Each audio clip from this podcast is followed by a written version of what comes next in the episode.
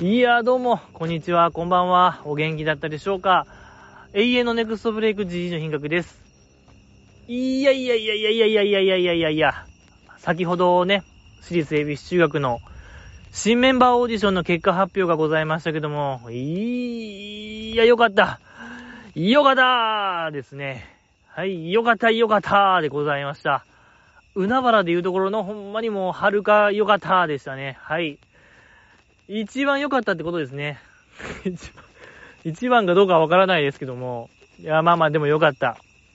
ね、二人加入ってことで。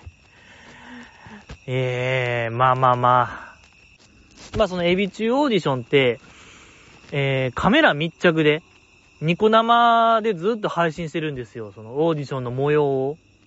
えー、それも、1日8時間、10時間とかですよ。ほんと朝から晩まで垂れ流し。全垂れ、全垂れ流し、全垂れですね。あれは本当に。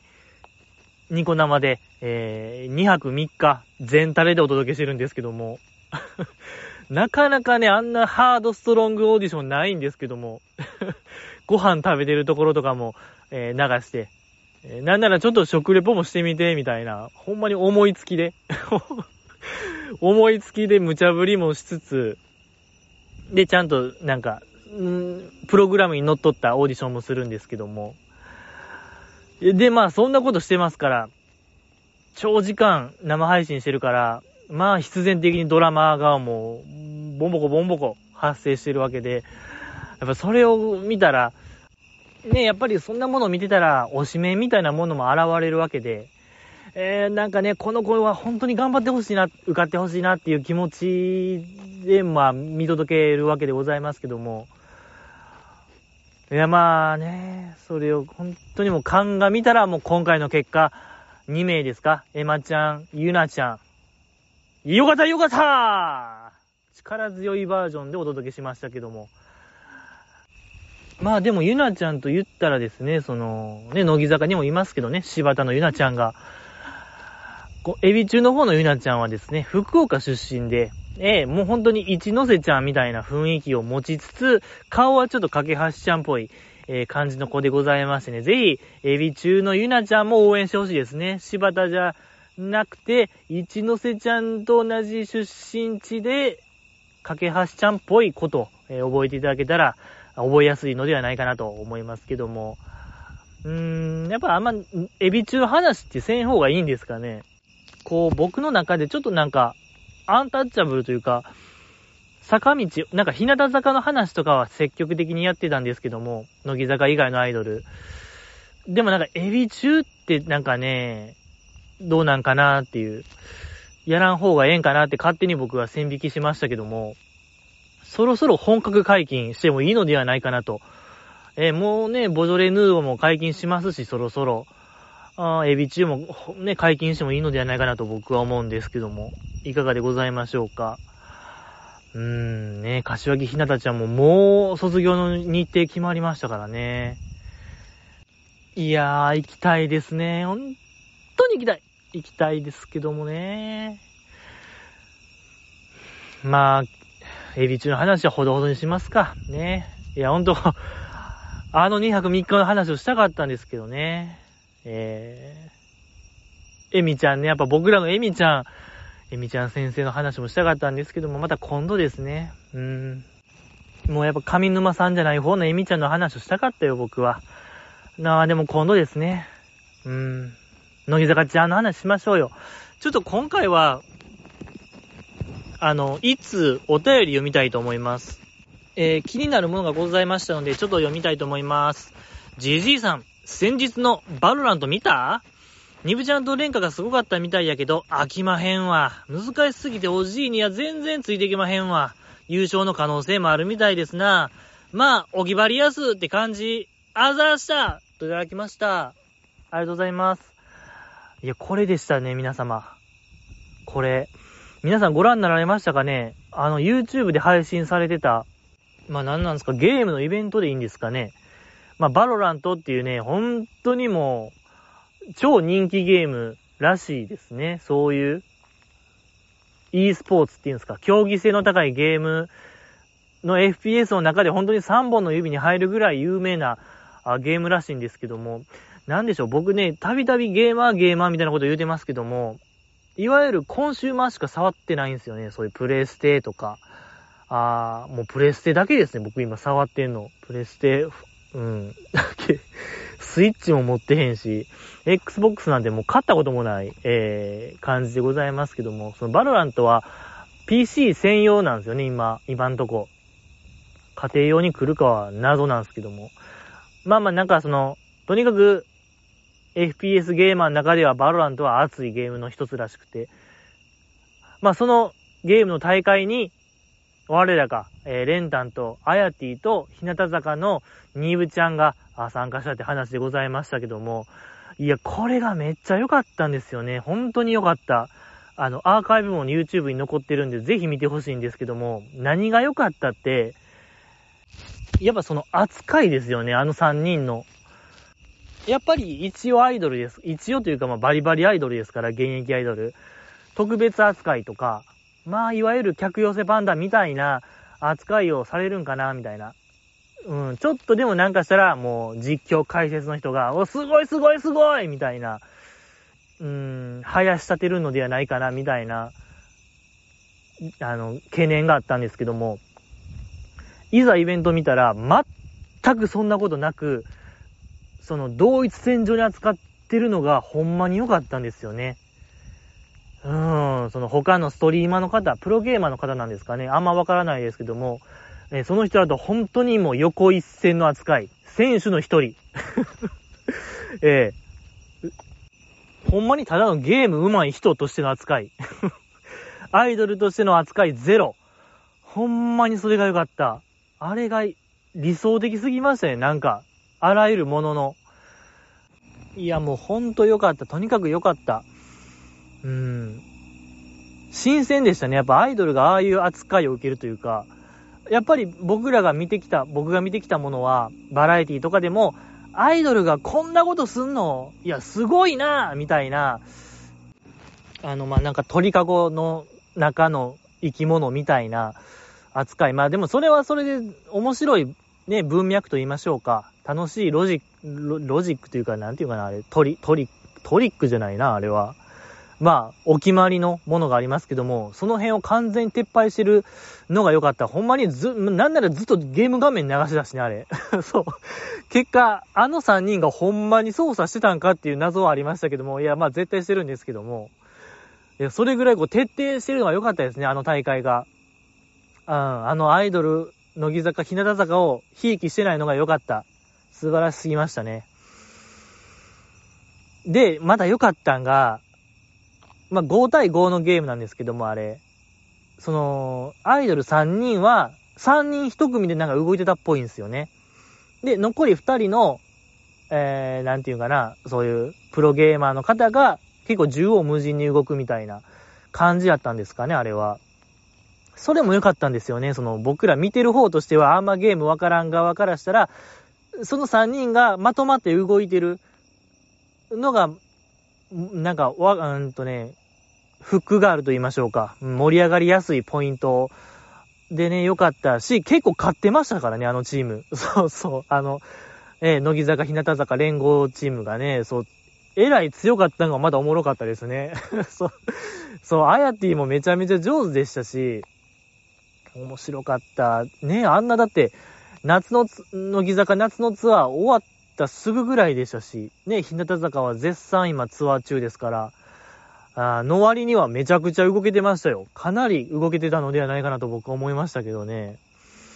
でして、やっぱ僕の中でもこう、e スポーツ魂みたいなものに火がつきまして、えー、ほぼ僕触れてこなかったんですけども、今まで e スポーツの類には、格ゲーとか、FPS もそういう、フォートナイトやら、エーペックスレジェンズやら、うーん、ほぼノータッチの人生でございましたけども、ちょっとそろそろもう e スポーツやってもいいのではないかなと思いまして、ここはどうでしょう、皆様。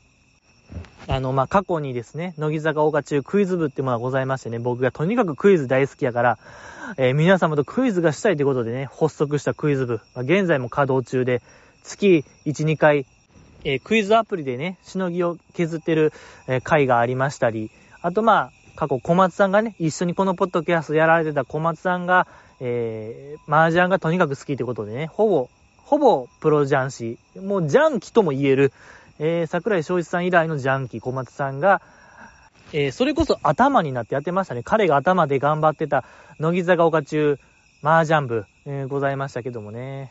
一曲やって終わりましたね。はい。一曲だけ、だから30分ぐらいですか ?30 分ぐらいで終わりましたけども、えー、乃木坂岡中麻雀部。ほんまに頭で頑張ってたんですけども、役ならずでしたね。本当もう、えー、天敗にもならず終わりましたけども。えー、本当もう流曲でしたね、あれは。彼は流曲しましたけども。っていう、まあ、過去ね、いろんな実績があるこのポッドキャストでございますけども、3つ目といたしまして、ゲーム部どうです？皆様。ゲームしましょう。うん、ゲームしようぜってことで。ねえ、やっぱりあれを見せられたら、あのバドランド見たら、誰しもが FPS したくなるのではないかなと思いましたね。うん。銃撃ちたいなっていう気持ちになったでしょう。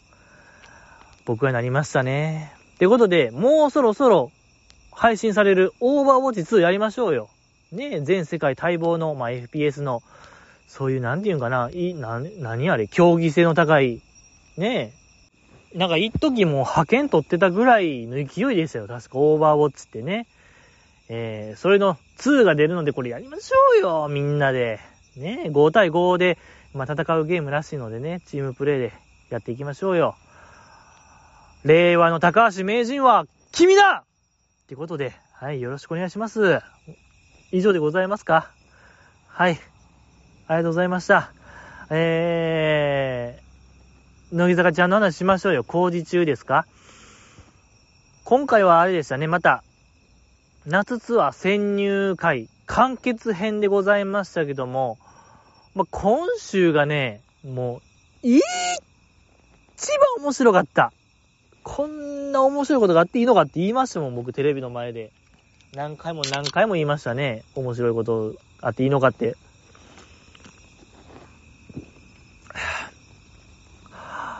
おいしい。えー、まあそんな感じでございますけども。まあ今回もそのバナナマンがね、ライブの映像、写真撮ってましたけども。やっぱその良かったのがバナナマンでしたね。ちょっとあの回は。乃木坂ちゃんの決め顔うんぬんよりも、バナナマン二人のその写真スキルが、もうとんでもない勢いで、撮れば撮るほど上手くなってましたから、やば、あんなタイプがおるんですね。うーん。あんなすぐ上達するんですね、カメラってっていうぐらい、よかった。あの二人の写真スキルが。素晴らしかったですね。その、やっぱ設楽さんがね、構図構図で、前回も言ってましたけども、構図をちょっとこだわりたいみたいなこと言ってましたけど、ほんまに構図こだわってましたね。あの、設楽さんがずーっと、えー、ちょっと本当に上から撮ってみたりとか、えー、何ですか、舞台袖の、んとこからやっぱ撮ってみたりとか、いろんな角度で撮ってる。それも、メンバーを写真撮るとき一人じゃなくて、引きで、グループでちょっと4、5人で写ってるのが多めでしたね。それとは対照的に、その、日村さんが、もう、なんていうかな、砂かぶり席っていうんかな、あの、大相撲でいう、ほんまもう最善で えー、一番いいとこ陣取って、もうずっと写真撮ってましたから、あの、センターステージっていうんですか、こ、本当にもう、亀子のように、えー、亀子さんかのようにずっと言い張りましたけども、なんでしたっけ、まあ、花道みたいなとこでね、ずっと言い張りましたけども、ベスポジ、ベスポジみたいなの言うてましたけども、やっぱ良かった。でね、写真撮るときは、まあ、基本もう、よりで、メンバー一人を、もう決めてパチパチ撮ってる感じが良かったですね。やっぱこのコンビの対照的に撮ってるのがまだ良かったんですよ、あの二人。うん。よりの日村さんと引きの設楽さんっていう。でね、ちょっと近くに二人が揃ったら、お互いを取り合うみたいな。やっぱあのコンビバランス良かったんですよ。これが良かった。良かったでございましたけども。あとはまあそうですね、あっこかな。あの、羽の記憶を歌ってるひなちまを見て、えー、日村さんが色っぽいなぁ、みたいな言うてましたけども、ちょっとあれは低層観念でしたね。あれ良くなかった。決してね、羽の記憶はそんな歌じゃないですし、やっぱひなちまもそんなつもりで歌ってなかったんで、それを見てね、ちょっと日村さんが、うん、色っぽいなと連想するのは、これも低層観念でございましたね。はい。これも良くなかった。いや、本当にこれはもう、罰ポイントってありましたけどね、乃木坂。ならぬ、本当も低層観念ポイントでしたね、1ポイント獲得でございましたけども。うーん、あとは、いや、もうやっぱ、ナタリーいらずでしたね、あの二人は。本当にもう、ナタリーって何なんやろって考えるぐらいちょっと、ね、なんかライブドアニュースとか、うん、いるんかなって考えましたね。ちょっとあの二人。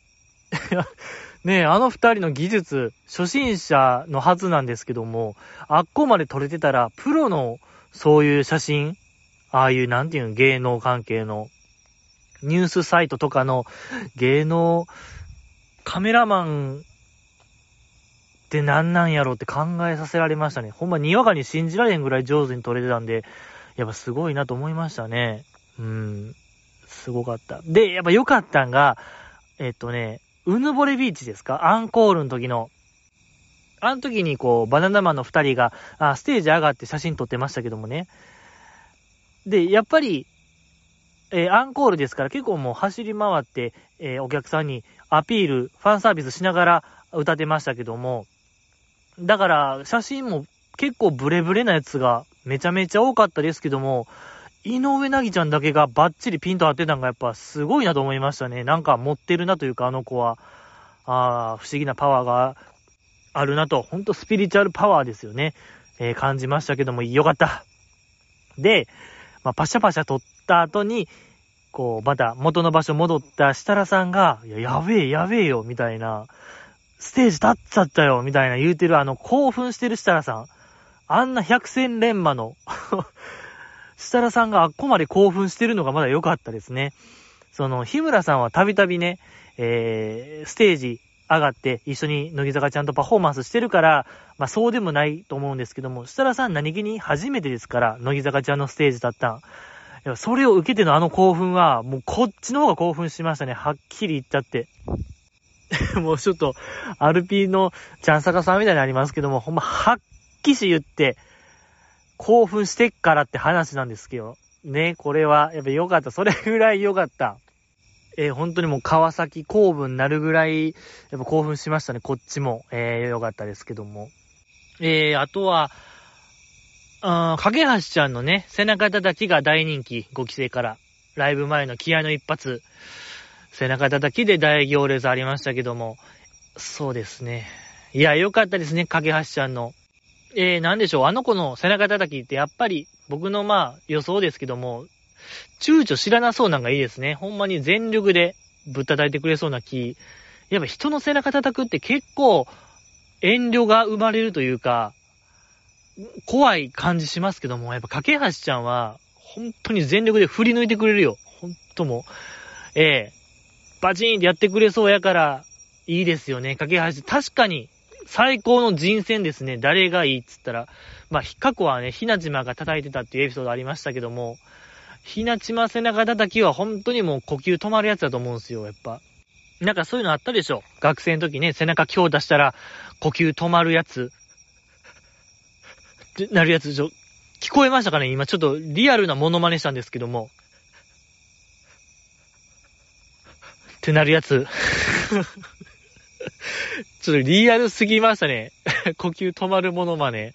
じじい、ほんと今耳、耳研ぎ澄まさないと聞こえないやつやりましたけども、えー、本当に誇張なしバージョンの呼吸やばい人のものまねしましたけども、ああなるんでね、背中。ほんまに今日出したら怖いのよ、危ない。やっぱ背中って急所ですからね、いろんな大事なもん詰まってますから、あんま、ああ、いや、ほんま、ひなちまの一発、ほんま、ドンキで一発みたいなもんですから、ええ。ー、トンカチ一戦みたいな話ですから、やっぱ怖い。ひなちま、背中ぶった時は結構怖いな。小艇でいきそうですよ、なんかひなちまの背中叩き。手のひらというよりも、小手、この手の、ね、この手首、手首でグンって押しそうな、あ感じでございますけども、ぜひ食らいたいもんですね。それでこうね、呼吸困難になりたいなと僕は思いますけども、えー、皆様いかがでしょうか。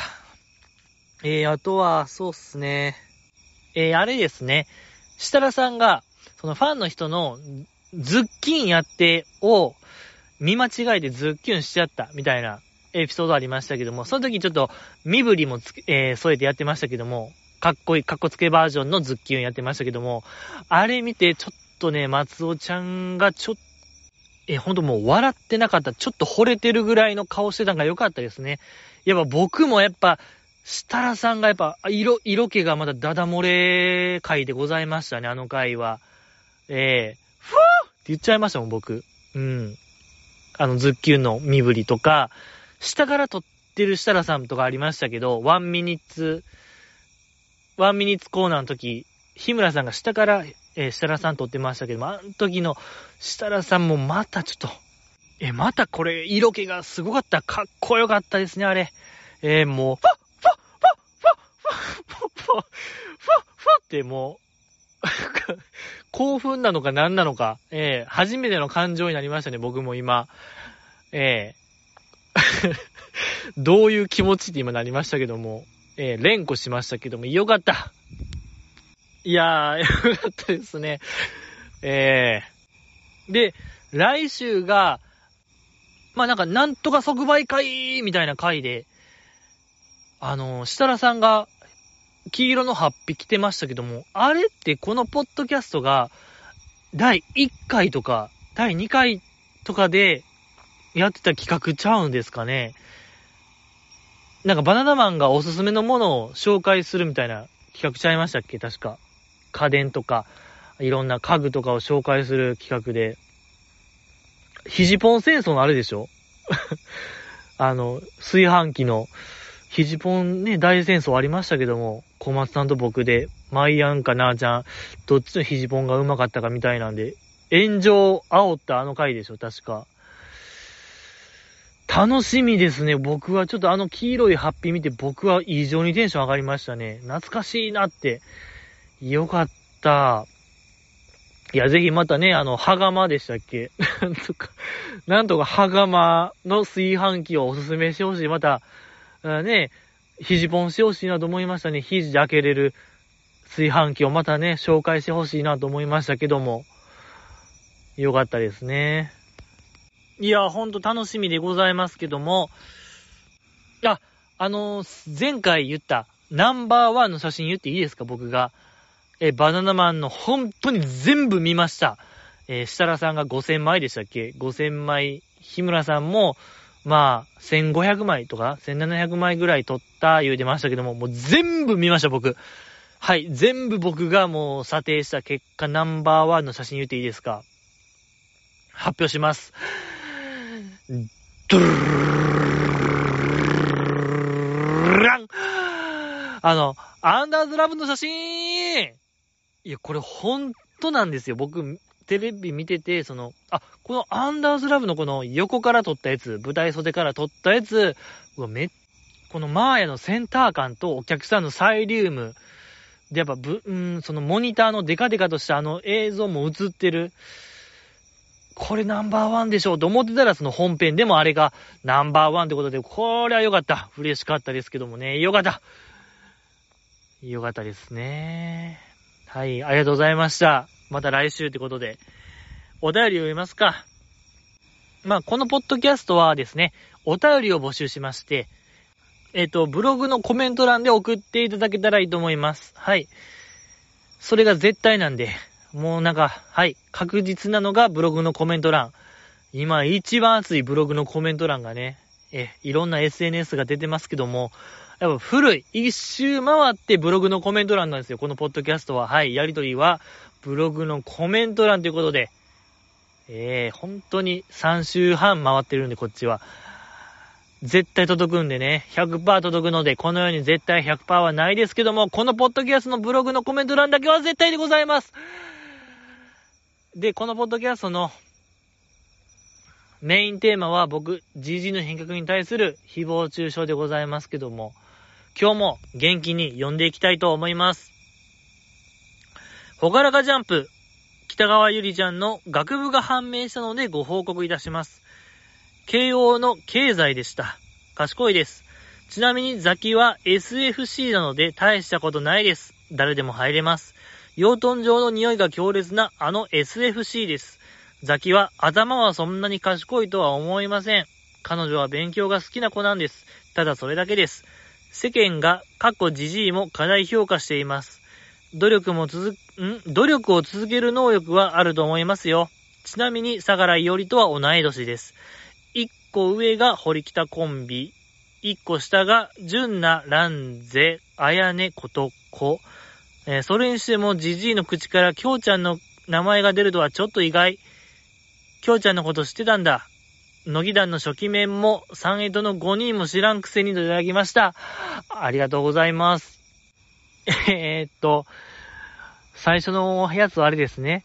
前回かな、えー、北川ちゃんのその、私物の中にプログラミングの本がなんか3冊あって、あの子は一人でパソコンクラブ、東京パソコンクラブしてるみたいな話からですかね。慶応大学の経済学部。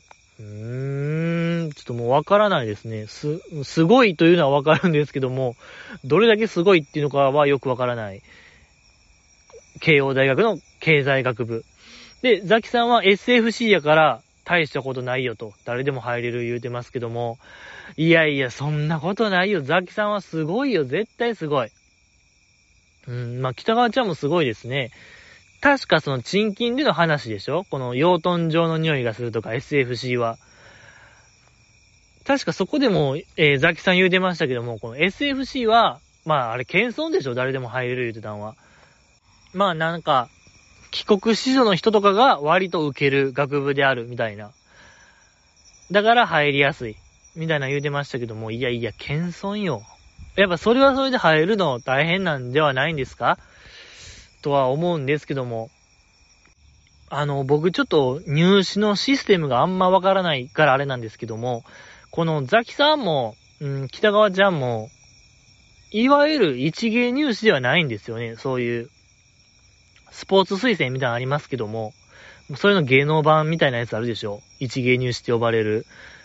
あれのシステムじゃないんでしょ？この子らはガチンコで受験して入ったわけでしょ？普通になんか、他の受験生の子らと一緒の土俵でやったわけでしょ？これすごいのではないんですか？わからない。僕にはわからないですけども、きっとそうやと信じたい。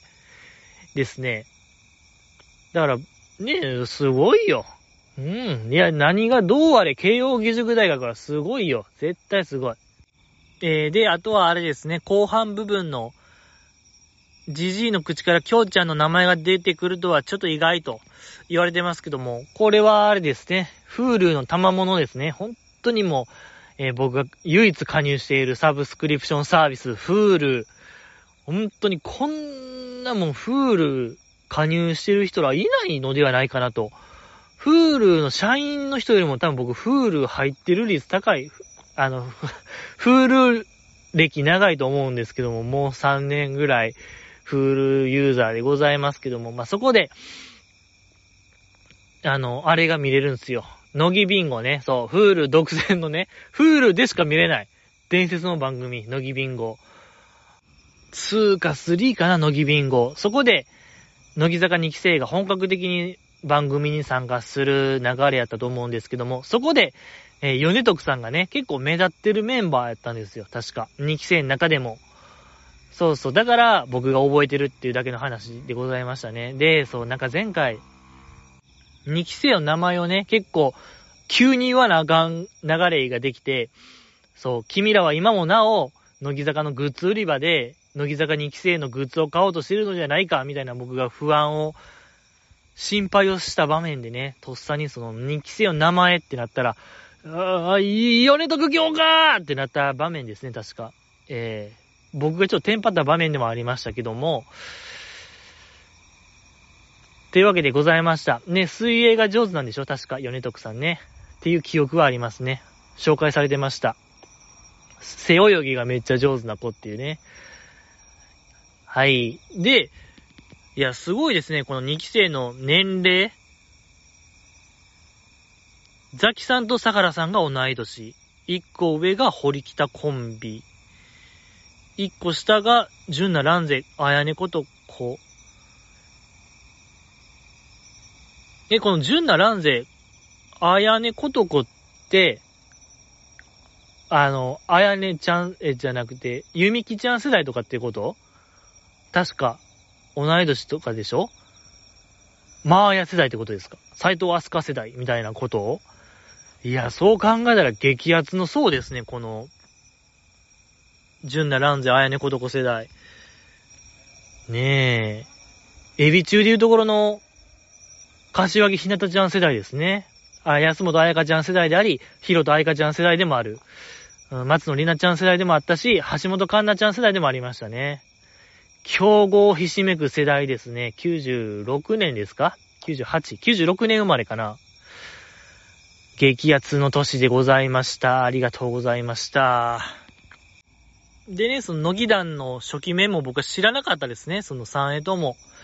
えー、知識の偏りがあるというのが分かりましたね。ありがとうございました。次、読みたいと思います。じゃあ、ほぼ同じ同期のダウンタウンのお二人や、トンネルズのお二人や、内村照義と比べてみろよ。それでも南原清隆が彼らと同等に面白いと言えるのか人として優しいのは認める。だけどお笑いのセンスに関しては明らかに踊ってるやろ。アホも休み休み言えよ、この〇〇金野郎が、といただきました。ありがとうございます。えー、これは、あれですか？前回？前々回？あの、キモっちゃんでしょ？僕らの TKO キモっちゃんが、エビ中の公式お兄ちゃんになれなかったのはなぜなのかっていう僕が問題提起をした場面ですよね。えー、キャリア的にはバナナマンとほぼ同じの TKO がなぜ公式お兄ちゃんをはばかれ、はばかられたのか、えー、それはすべては、あの、投資トラブルに答えがあるみたいな話でございましたけども。いや、だからこれは、どういうこと？ダウンタウンの二人やトンネルズの二人や内村照吉と比べてみろよ。だから、なんちゃんが、この人は思んない、お笑いセンスがないどういうこと？え、ど、どういうこと？キモちゃんは、いや、十分面白いですよ。なんちゃんも面白いですし、キモちゃんはもうガチンコで面白いですから、えー、エピソードに事書かない。いや、すべてに話を、オチをつけれる、割と数少ない人間ですよ、あの人は。そう、めちゃくちゃ面白いんですから、キモちゃん。いや、だから面白さ同レベルですよ、バナナマンとは。TKO は。だって、キングオブコントもラスト残ったでしょ、決勝。バナナマンも、あの、朝礼のコントでね、残ってましたし、TKO も残ってましたしね。あの、何のネタでしたっけ？あー、葬式のネタでしたっけ？確かね。そうそう、やっぱ僕が覚えてるぐらい、もう記憶にせん、残るぐらいですから、多分結構面白いはずですよ。相当面白い。だから TKO 面白いのよ。ええー、ちょっとね、うん、そこ、そこというか、いや、やっぱあの事件、うん、どっちも悪くないよう、あ、あ、じゃやめますか。ちょっともうやめます。ええもう絶対言わない。僕の口から TKO とか、えー、もうペットボトルも言わない。ペットボトルも禁止ですし、投資とかももう禁止にします。金輪際もう口にしない。はい。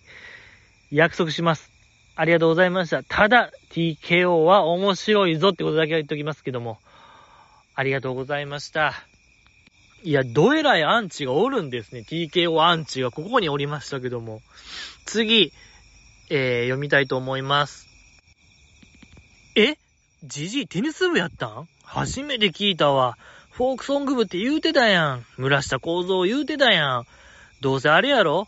なんでやろ？公式は要請やろ？小6の時、授業中に騒いで机を廊下に出されて、廊下から授業を受けてた口やろ？あん時は恥ずかしかったなあ、それは僕のことです。なんて、口が裂けても言えません。あざしたといただきました。ありがとうございます。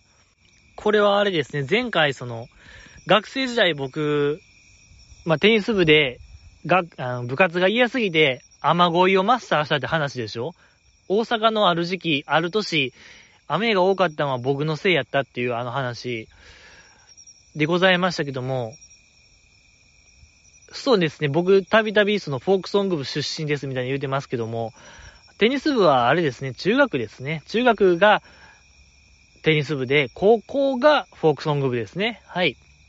えー、そうですね、あの、村下幸三さん。当時ね、クラスメイトが西野カナさんの会いたくて会いたくて震える言うて、携帯握りしめて震えてましたけども、僕は村下幸三さんの初恋を聞いてね、あの、初恋という文字を書いて震えるっていうあの、歌詞にね、あの、なんていうか、フレーズに僕は震えてましたけども、で、おなじみですね。はい。村下幸三さんでございますけども、やっぱいいのよ。村下幸三がいっちゃい。幸三さんね。幸三さんが良かった。で、あとは軟定やろと。軟式テニスのことですね。はい、僕は軟式テニスでしたね。あれは本当にもうゴム玉を打ってましたわ。ゴム玉打ちやってました。ええ中学3年間。ほんまに、ゴム玉やわ。ゴム玉やわっていうか、まあ基本ね、中学テニスって、ほぼ、もうほんま8割9割、軟式やったと思うんでね。うん。ゴム玉打ちやってたなぁ。でね、なんか、調子乗った、あの、部活の子らが、公式の球をなんか、ふざけてね、そう、軟式のラケットで打って、ラケットを穴開けてましたね。はい。そんな思い出しかないですね。あとはそうですね、軟式テニスってやっぱゴム玉ですから、柔らかくてめちゃくちゃカーブがかかるんですよね、とにかく。で、僕は、えー、サーブの時ですね、カットサーブ、めちゃくちゃ練習して、もうほんまにゴム玉が、まあ、丸ですけども、そのカットかけたら、もう平べったくなるんですよね。本当に。えげつない回転かかって。えー、で、それを得得して、僕はこれをカット、まあ、カットって呼ばれてたんですけども、そのカットサーブのこと。これはもうカットじゃなくて、カットと名付けるって言ってね、信じられへんぐらい滑った記憶がありますね。はい。もう、本当に中二病とも取れない、ほんま希少い、希少でしたね、あれは。えー、カテゴリー、カテゴライズ不可能ワード、やって、周りから嫌われてました。はい、ありがとうございました。思い出せましたね。すごいフラッシュバックできたなっていう感じでございましたけども、この方、最後何ですか？この、授業中に騒いで机を廊下に出されて廊下から授業を受けてた口。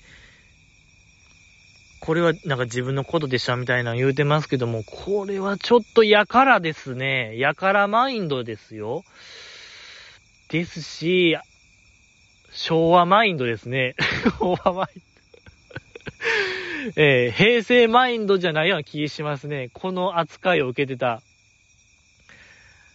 やし、よっぽどでしょ、こんなことを扱いを受けてるって。ほんまに騒いでた。いや、これはもう、ダンゴムシ人間じゃないですね。残念ですけども。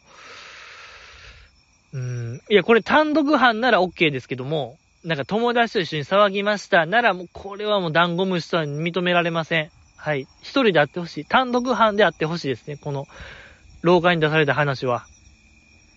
ええー、それを切に願いますけども。ありがとうございました。次、えー、読みたいと思います。見探り探り、次回、お酒を飲まずに配信するのは絶対に無理。無理無理無理開始13分くらいで我慢できず、我慢できずにストゼロに手を出してしまうに内臓をすべて書きます。それにしても、昨日の賃金の弓木は絶好調やったな。弓木の替え歌会に外れなし。ある程度仕事に余裕がある時の弓木はいいよね。それにしても、RP は個性を引き出して面白くするのがうまいよな。長島聖羅、えー、中高な弓木直。三者三様面白くしてくれる。特に昨日は、平子さんもちゃんさかも妙に優しかったな。どれだけ泳がされてもちゃんと回収してくれるから、安心して身を任せられるんやろ。腕のある芸人さんと絡んだ時の弓木は無双するんだよな、といただきました。ありがとうございます。忘れてましたね。前回そうですね、僕がもう、お酒酔いすぎて、なんか、途中でやめますみたいな、言うてた。な、で、13分頃にお酒を飲む。合ってたんちゃうこれ。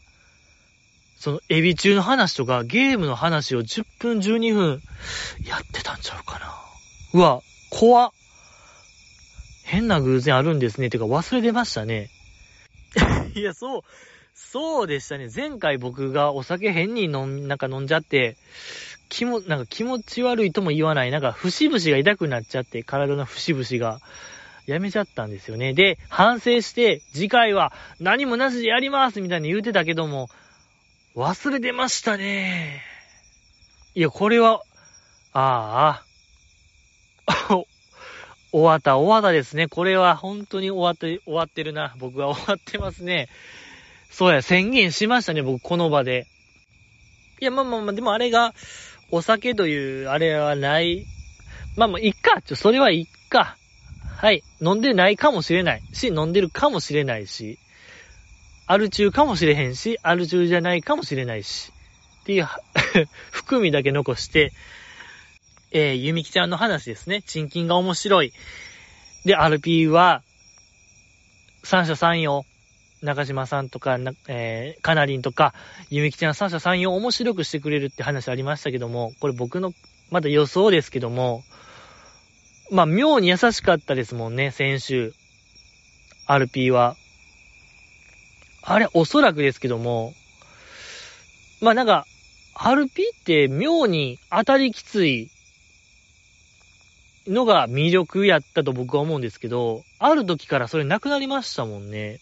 ゆみきちゃんの時は。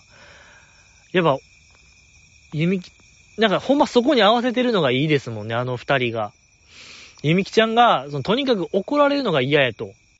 あとか、痛いのが嫌やとか、まあなんかそういうストレスがちょっと苦手やとか、あとまあなんか、放送に乗ったり乗らへんかったりの結構ゆみきちゃんのガチな悩みとかをトロしてるのを見たり聞いたりしてるからか、多分あの二人の中でもうゆみきちゃんって結構普通な女の子みたいな、初めの方は、えー、テネとユミキとか、バカみたいなのをめっちゃ言うてたけど、だからそこの切り替えがすごいですよね。見極め能力というか。うん、やっぱちょっと変やから強めにいじったろってやったけども、やっぱ予想以上に泣くし、ええー、予想以上になんか思い悩んでるから、とにかく優しく接しようみたいなんが、ここ1年、半年ぐらいですかね、今年入ってぐらいに強く出てて、やっぱそこの、あの二人のプロフェッショナルぶりもすごいですよね。いじる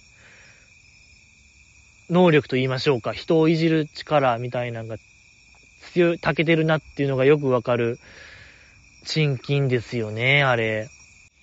でもそう考えたらやっぱカナリンって、うん、メンタル、モンスター級でしたね。やっぱ最後まで結構強みに当たってたんで、ち、あの、RP の二人はカナリンに。やっぱそこがすごいですね。メンタルの強さも測れますね、あの番組は。いや、素晴らしいですね。で、あとは、うーん、賃金の歌会は外れないですね。確かに。ねえ、なんか、うさぎの歌から始まって、何でしたっけ？なんか、どっかの高校の校歌考えてとか、どっかの、なんかプロサッカーチームの応援歌を考えてとかも、ちゃんとやってるあたりすごかったですもんね、ゆみきちゃん。でもやっぱ僕が一番好きなのは、あのー、あれかな、ソーラン節のやつ。もう三人が一緒になって、ソーラン節歌ってたやつ。あれめちゃくちゃ好きですね。あのパターン僕好きですね。ちょっと二人がもう見放すをやれよみたいなんじゃなくて、ちょっとあの三人がもう参加してるバージョンをもっと聞きたいなと思いましたね。はい、ありがとうございました。えー、次、読みたいと思います。栄光の架け橋さやか。じじい違うよ。違う違う。お前何も分かってないな。全然伝わってないな。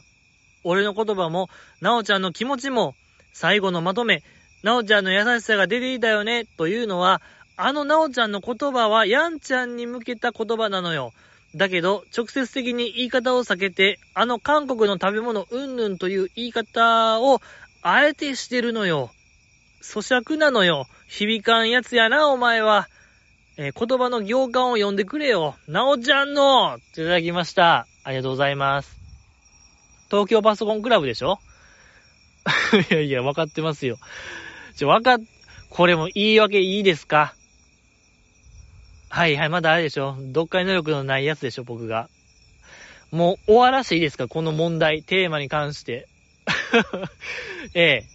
あのー、わかりましたよ。お酒ですね、これは。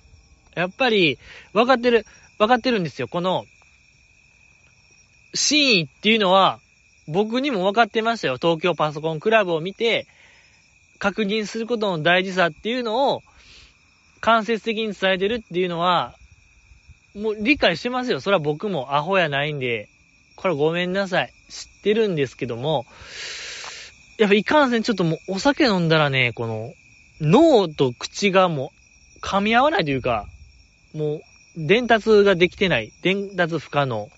もう、バラバラ。口と脳が不一致。誰、もう誰の脳、誰の脳ですかって話ですね。誰の脳であって、これ誰の口ですかって僕は、レンタル品ですかって僕は言いたいぐらいちょっともう合わないんですよ。ええええ、本当にもう、別人ですよね。もう、寄生獣みたいな話ですよ、これは。はい、右ですよね。はい。僕の、口と、脳、だ、ダメなんですよね。やっぱ分かりましたね。僕の、うーん、センスないですね。今、右っぽく、口と脳って言いましたけど、おろろろろろって思いましたね、今。なんかぐらつきみたいなのを感じました、今。寄ってるからですかね。やっぱ地面のぐらつきを感じましたね、喋ってる時。危ういなという、えー、面白くないなっていうのを感じましたけども、えー、大丈夫、大丈夫です。はい、わかってる話。えー、ゆみきちゃんの、大丈夫、真意は僕も伝わってますよってことだけ言わせてください。はい。もう一緒、君も、ゆみきちゃんも僕も気持ちは一つ、一緒でございますから。はい、よろしくお願いします。ありがとうございました。次、えー、読みたいと思います。えー、切な少女。寺田ランゼという女性には不思議な魅力があるよね。ランゼのセンター曲がドハマりするのよ。ボーダー、ブランコ、滑走路、マシンガンレイン、そして彼女が選抜に入った2曲のみが、そう、まさしくこの2曲のみがレコード大賞を受賞しているという事実。じじさんどう思いますか？といただきました。ありがとうございます。寺田ランゼさん。えーね、トマランゼ。でございますけども、センター曲が、ボーダー、ブランコ、滑走路、マシンガンレイン。いや、まあ、パッと見やっぱ渋いですね。センター曲がどれも渋い。渋々ですね。いや、いいじゃないですか。ボーダー、ブランコ。滑走路、ボーダーもね、確か卒業ライブで、寺田ランゼさんがその、ボーダーについて、この曲はまあ2期生曲やけども、ぜひともこれからも歌い継いでほしい言うてましたけども、あれからやりましたっけ、ボーダー。多分やってないような気がしますね。ちょっとこの寺田ランゼさんの全くこの意見が通ってないですね。ぜひ歌い継いでほしいよ、僕も。ボーダーね、5期生。やってる場合ちゃうよ、これ、バンドエイド。剥がしてる場合ちゃうね。ボーダー戦と、ボーダー戦と、一刻も早く、ほんと絶病の1秒前よりも、本当にもうもっと前に、もう絶望の、絶望する暇があるならほんまボーダーしてほしいなと僕は思いますね。えー、もう1秒後にボーダー始めてほしいなと思いますけども。でも滑走路って、いい曲やったような気するんですけどね。あ確か僕の記憶やと、なんかこう、B メロサビがわかりやすくてコールしやすい曲やったような気がしますけども。ねえ、だもっと、それこそやっぱ一元さんにもわかりやすい曲やから、もっとバンバンやってもいいんちゃうかなと思いますけども。ね今流行りのシティポップですしね。うん、いいんちゃうかなと思いますけども。滑走路ね。はあ。で、この寺田ランデさんの選抜曲2曲がレコ大取ったと。えー、あれですか？インフルエンサーとシンクロニシティですか？だけですか？へえ。いや、だからこれはちょっとだから、何ですか？もう、マイアンよりも寺田ランデさんが実質も導いたと考えた方が、これ筋は通りますね。えー、まあ、ですから彼女がレコ大取ったようなもんですから、その優勝期、優勝の盾みたいな、もう彼女の家にあってもいいんちゃうかなと思いますね。はい。なんか多分ソニーの事務所とかにあると思うんですけども、いや、ぜひ僕としてはもう寺田ランデさんの家にね、あった方がふさわしいのではないかなと、えー、思いますけども。寺田ランゼさんね。いつ卒業されました？寺田ランゼさんって。もうわからないですね、僕は。え、もうわからなくないですか？卒業した順番とか。堀ちゃんとどっちが早いですか？寺田ランゼさんって卒業したん。寺田さんの方が早い、早いかな多分。誰と誰の間なんですかね寺田ランデさん。全然わからない。い、マイアンとどっちが早かったですか？卒業ライブ。もうわからない。だから、ねえ、いつでしたっけ？寺田ランデさんの卒業って。え？ー、マイアン時いましたよね？まだ。あれ、卒業してましたっけ？ええー、わからない。え、だって、もうどうします？今から正確に僕が思い出すやつやります？ま、えっ、ー、と、いくちゃんと、あのー、新内さんが12月とかでしょ？去年の。で、かずみんとかでしょ？その前が。え、で、マッチュンとかでしょ？多分。その辺でしょ？で、みなみちゃん？卒、星野みなみちゃんが？いや、もうわからない。お手上げですね。ギブ。早いギブですね。いやいやいや、全然遡れない。うん。いや、すごいですね。なんか、巻き戻せれる人。だから、今最新やと、ザキさんとかでしょ？多分ね、ザキさんから、その前は誰、もうその前もわからないですね、僕。ザキさんの前の卒業者は誰ですか？ああ、北野さんかなひなこさん。いやいや、やりますか。ちょっともう、悲しくなっちゃうな、僕の記憶力が本当にもう、もうなんか終わってるなっって、本当にもう脳みそ生ゴミですね。僕の脳みそは。生ゴミか脳みそかって言ったら、生ゴミの方が近いなーって思っちゃうんで、もうやめますか。悲しくなるんでね。いやけどすごいですね。これを巻き戻せれる人がおるならば、その卒業した順番を、ぐーってもうちゃんと巻き戻せれる人、すごいなって思います。尊敬できますね。ありがとうございました。えー、まだまだお便りはあるんですけども、本日はここまでにさせてください。本当にごめんなさい。ちょっともうね、えー、本当にこう、ね、あの、僕の内臓全ベッドの話をまた続きしたかったんですけども、これ次回にしましょうよ。ね、早くて明日、遅くてまあ明後日ですね。明後日更新の時は、あの、最新回の乃木中の話もできるという感じでございますね。はい。ありがとうございました。